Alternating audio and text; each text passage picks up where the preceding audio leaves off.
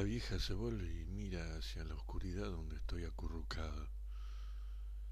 Entonces veo solo su sombra como si, si mi madre se, se borrara y, y, quedase nada más que, que un hueco.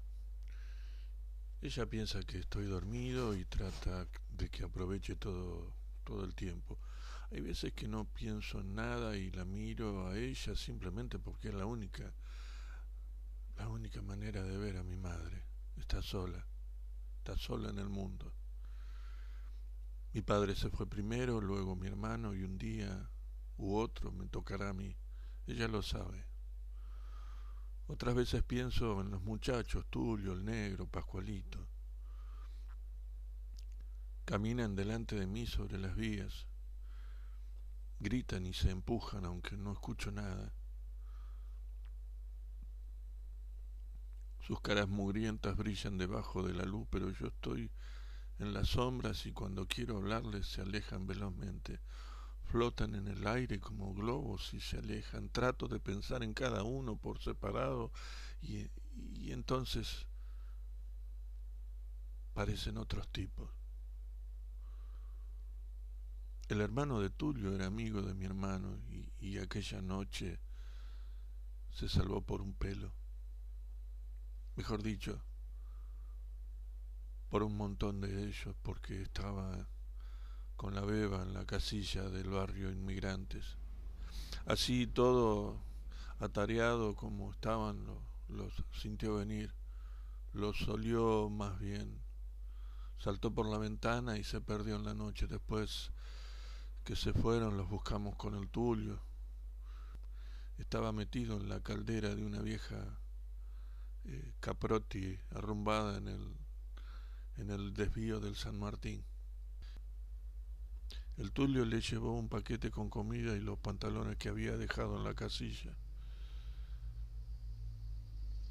Él preguntó por mi hermano y, dijo un par de cosas sobre la puta vida que, que retumbaron en el vientre de la Caprotti. Después desapareció de la villa hace, hace unos meses de esto.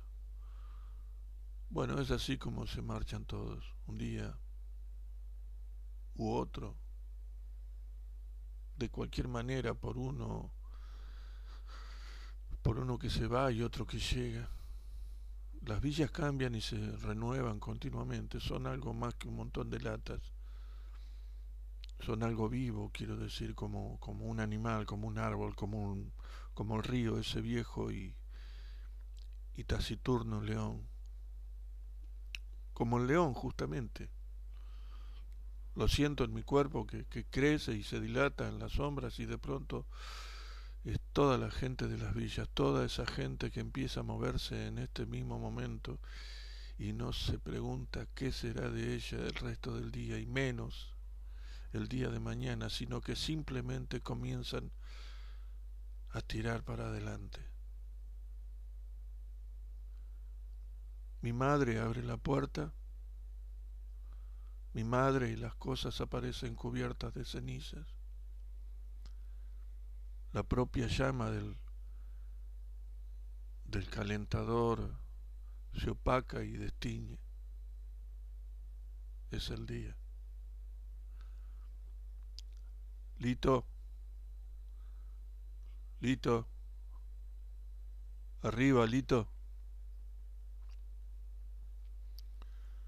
Me levanto los tumbos, no precisamente como un león, sino como un perro vagabundo al que le acaban de dar un, un puntapié en el trasero parado en medio del cuarto con el pelo revuelto y la y la vejiga a punto de estallar tiemblo y me, y me sacudo hasta el último hueso. La vieja me mira y antes de que abra la boca me, me empiezo a vestir. Cuando se le da por hablar no, no termina nunca. Yo sé que yo sé cuando está por hablar y además sé lo, lo que va a decir. Por lo general es inútil tratar de atajarla y creo que después de todo eso lo hace bien. En realidad no me habla a mí ni a nadie en particular, sino que simplemente habla y habla. Y así parece más sola. Cuando vivía mi viejo, era toda una música.